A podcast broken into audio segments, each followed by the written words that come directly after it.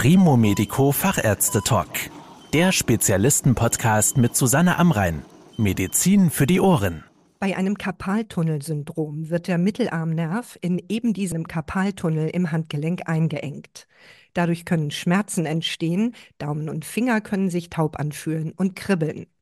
Wenn alle konservativen Behandlungen, also zum Beispiel mit Schienen, keine Besserung bringen, kann der Druck auf den Nerv durch eine endoskopische Operation genommen werden. Und darüber spreche ich heute mit Dr. Alexander Schütz. Er ist Spezialist für Handchirurgie und Partner im Sportopädikum Straubing und Regensburg. Herr Dr. Schütz, wo genau liegt denn das Problem bei einem Karpaltunnelsyndrom? Wodurch entsteht diese Einengung? Ja, das ist eine grundlegende Frage und es ist eine gute Frage.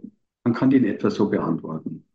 Man muss sich dieses Karpaltunnel vorstellen wie einen relativ engen Kanal, der über dem Handgelenk liegt. Der Boden von diesem Karpaltunnel wird von den Handwurzelknochen gebildet und das Dach des Karpalkanals von dem sogenannten Karpaldach oder Ligamentum carpi transversum. Durch diesen Kanal selbst laufen die neun Beugesehnen der Hand gemeinsam mit dem Nervus medianus. Und um den geht es ja hier. Wenn nun eine Raumforderung in dem Kanal auftritt, zum Beispiel durch eine Sehnenscheidenentzündung bei Leuten, die manuell stark tätig sind, durch Wassereinlagerungen, dann kann man von einem relativen Engezustand, einem relativen Karpaltunnelsyndrom sprechen.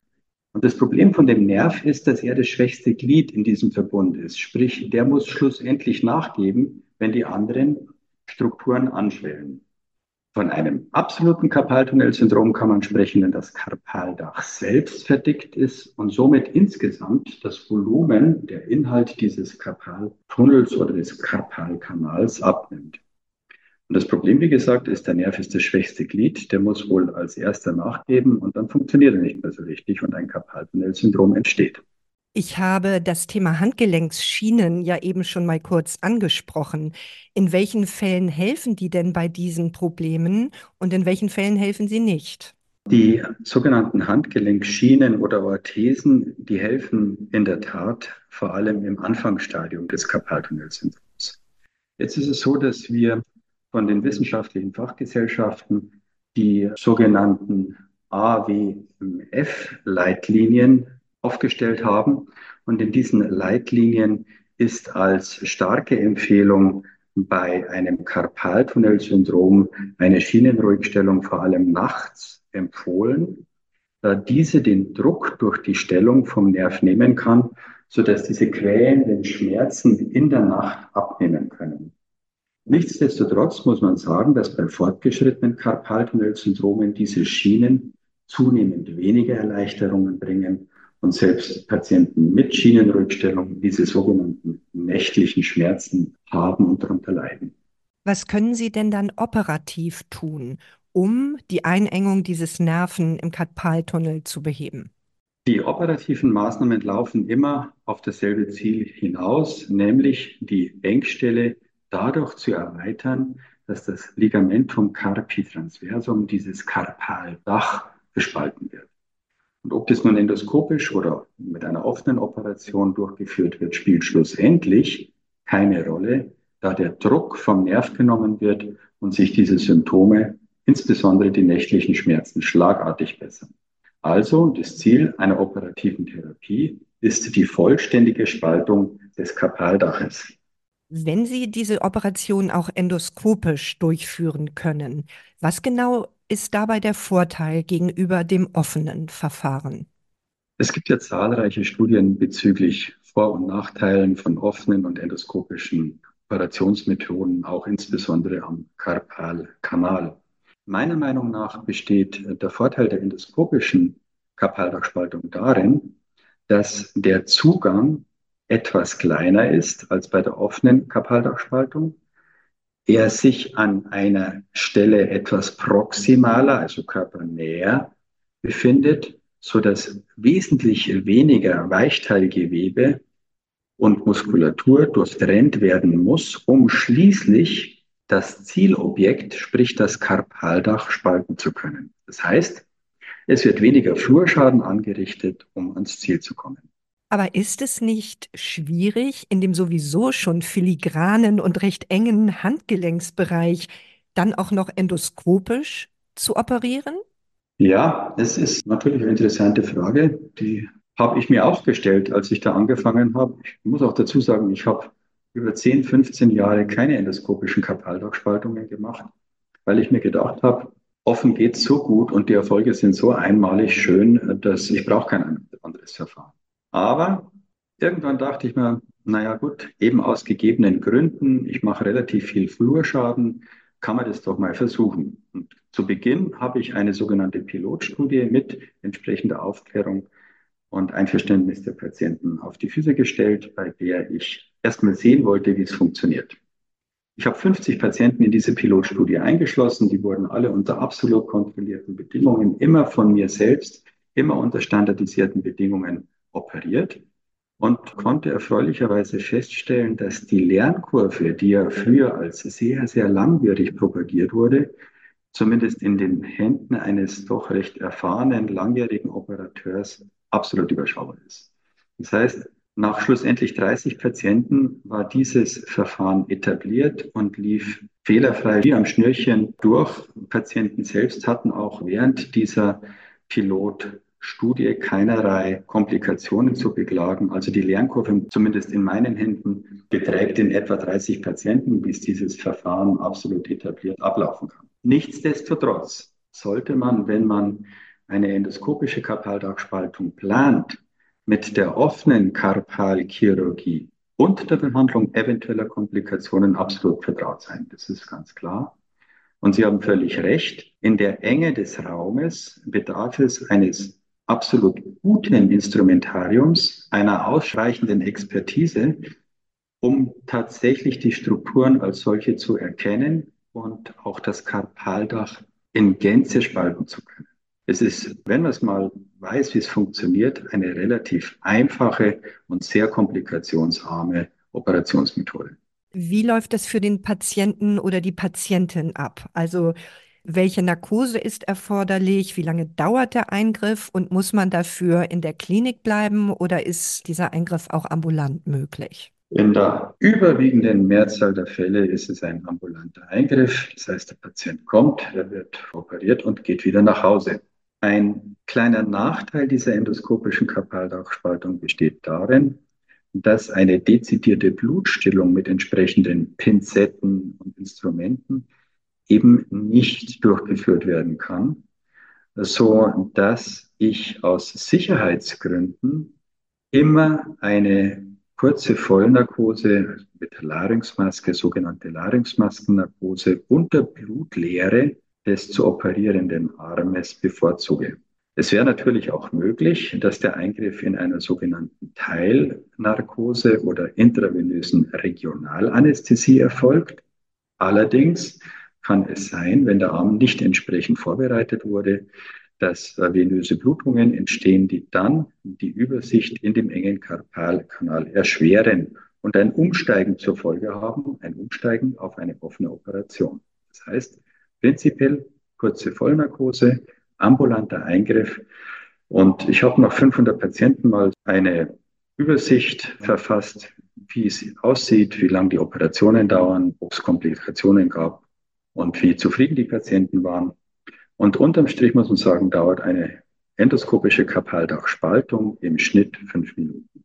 Wie geht es denn nach der OP für die Patientinnen und Patienten weiter? Also wie lange dauert es, bis das Kapaldach ausgeheilt ist und wie lange muss die Hand vielleicht geschont werden? Die Frage, wie lange es dauert, bis die Hand wieder voll belastbar ist, ist eine Frage, die man nicht absolut beantworten kann.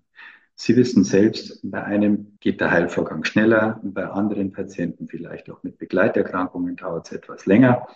Aber allen gemeinsam ist, für die ersten zwei, drei Tage nach der Operation wird eine stützende Handgelenksbandage, Orthese getragen, sodass die Wunde mal gut anheilen kann. Die Finger sind frei beweglich. Tätigkeiten zu Hause können sofort nach der Operation durchgeführt werden. Nach diesen drei Tagen wird die Schiene noch eine weitere Woche nachts getragen und dann wird noch 10 bis 14 Tagen das Fadenmaterial entfernt. Das sind in der Regel zwei Fäden, die sich zwar selbst auflösen, Aber ich empfehle sicherheitshalber doch immer die Fadenentfernung, da jeder Lyseprozess auch immer mit einer geringen entzündlichen Aktivität verbunden ist. Anschließend können die Patienten ihre Hand frei und voll belasten, wobei man sagen muss, dass doch bei einem nicht unerheblichen Anteil, circa 50 Prozent, noch beim Faustschluss Beschwerden auftreten können, da ja auch die Beugesehnen in gewisser Art und Weise durch den Eingriff gereizt werden. Das kann auch Wochen dauern. Und das andere ist, man muss sich überlegen, wenn das Kapaldach gespalten wird, dann entstehen ja im Inneren an den Schnitträndern dieses Kapaldaches Narben. Die sehe ich von außen nicht, weil der Schnitt für die endoskopische Kapaldachspaltung ja viel körpernah durchgeführt wird. Aber trotzdem bestehen in der Tiefe möglicherweise im Bereich dieser Schnittränder gewisse Schmerzen für ein, zwei, drei Wochen.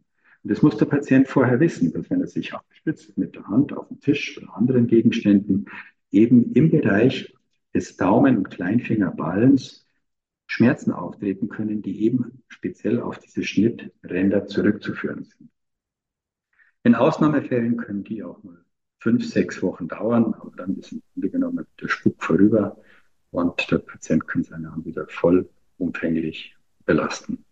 Wenn Sie sagen, die Beugesehnen sind vielleicht gereizt, es könnte noch Probleme geben beim Schließen der Hand, ist denn eine Physiotherapie erforderlich oder ratsam für einige Patienten? Mhm, genau. Ich werde alle meine Patienten vor der Operation schallen mit Ultraschall, so dass ich sehen kann, wie sieht's aus mit der Sehnenstruktur? Habe ich eventuell äh, eine gewisse Sehnenscheidenreizung bereits präoperativ äh, zum Objektivieren?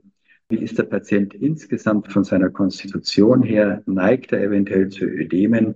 Und bei Patienten, wo auch nur der Hauch einer eventuellen postoperativen Komplikation im Sinn eines Lymphstaus oder wie auch immer auftreten könnte, also diese Patienten bekommen von mir im Voraus schon den Tipp, bei ihrem Physiotherapeuten für die Zeit nach der Operation Termine zu besorgen, für Lymphdrainage, eventuell für Krankengymnastik und für dieses durchaus sinnvoll. Die bekommen auch am Tag der Operation ein entsprechendes Rezept ausgehändigt und werden dann postoperativ Krankengymnastik und Lymphdrainage in Anspruch nehmen können. Sie hatten ja eben gesagt, dass es sein kann, dass es schmerzt, wenn man sich zum Beispiel mit der Hand auf einen Tisch abstützt oder ähnliches.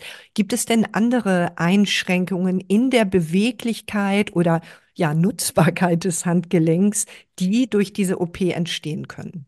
Eigentlich nicht. Die genannten, ich will es gar nicht als Komplikationen bezeichnen, das sind eigentlich normale Heilvorgänge. Die habe ich jetzt genannt, aber was man natürlich ganz gern mal sieht, das ist so ein kleines Hämatom, kleiner Bluterguss im Bereich der Hohlhand, weil schlussendlich eine Struktur gespalten wird, aber das bedarf keiner besonderen Behandlung. Das verschwindet einfach wie ein blauer Fleck wieder. Sonstige Komplikationen, sei es jetzt Infekt oder Bewegungseinschränkung habe ich nicht gesehen. Kann es passieren, dass trotz OP noch Beschwerden da sind, beziehungsweise dass diese nach einiger Zeit wiederkommen?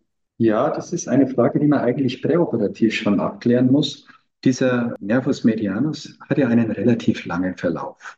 Der beginnt ja im Bereich der Halswirbelsäule, Segment 6 bis 8 und geht dann über den Oberarm, Unterarm eben bis zu den Fingern.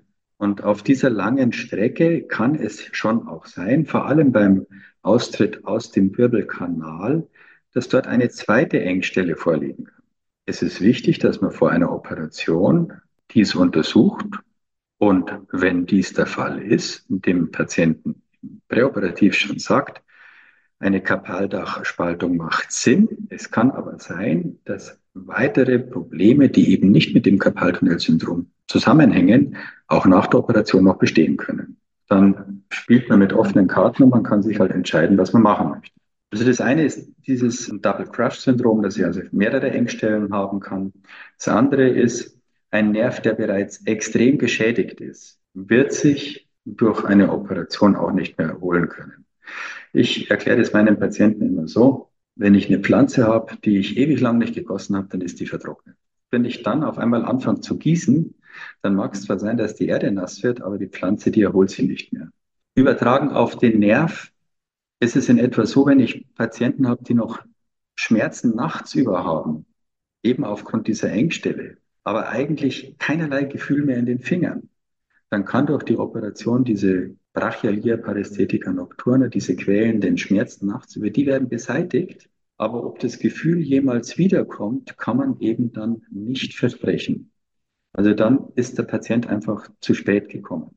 Und darum muss man ehrlicherweise schon sagen, wenn man Symptome eines Karpaltunnelsyndroms hat, eben Pelzigkeit von Daumen, Zeigefinger, Mittelfinger, Ringfinger, diese nächtlichen Schmerzen oder auch die Gefühllosigkeit bei Provokationsbelastungen, sei es jetzt beim Telefonieren, sei es beim Fahrradfahren, sei es beim Autofahren, die sich unter Ausschütteln bessern im Übrigen, weil das ist so diese Schlüsselfrage. Immer bessert sich es unter Ausschütteln? Ja. Wenn es im Karpaltunnelsyndrom? Nein.